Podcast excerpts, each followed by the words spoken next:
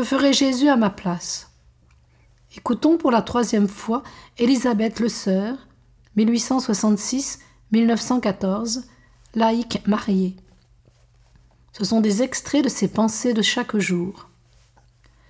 Faire du Christ toujours vivant et présent au milieu de nous, le modèle de notre vie et l'ami de chaque heure, les heures douloureuses et les heures bénies. Lui demander de se faire aimer à travers nous par d'autres âmes et être, suivant une comparaison que j'aime, le vase grossier qui renferme une brillante lumière et à travers lequel cette lumière éclaire et réchauffe tout ce qui l'entoure. Il faut que le Christ vive en nous pour que nous puissions le donner à d'autres.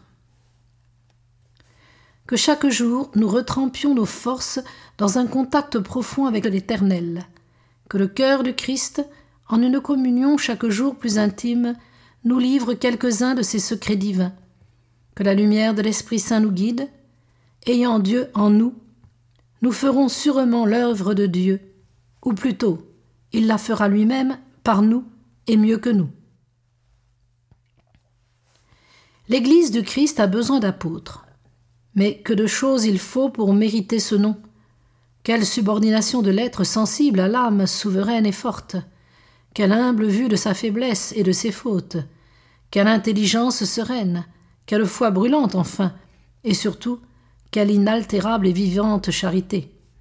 Il faut devenir un autre Christ parmi les hommes, leur apportant, comme le modèle divin, un message de paix, une doctrine et la liberté par la vérité. Il est peu de souffrances comparables à celle-ci, aimer et se heurter à la haine, ou du moins à l'hostilité. Rêver de faire du bien à un être, de lui donner un peu de soi, et découvrir que cet être vous méconnaît, vous juge d'une façon injuste et ignore tout de vous-même. Que faire alors?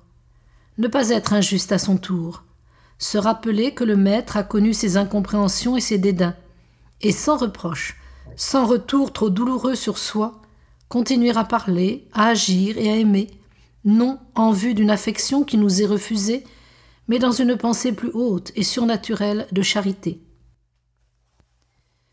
Nous oublions trop facilement, lorsque les préjugés ou l'opposition nous atteignent et nous heurtent, que Jésus-Christ a connu même ces froissements.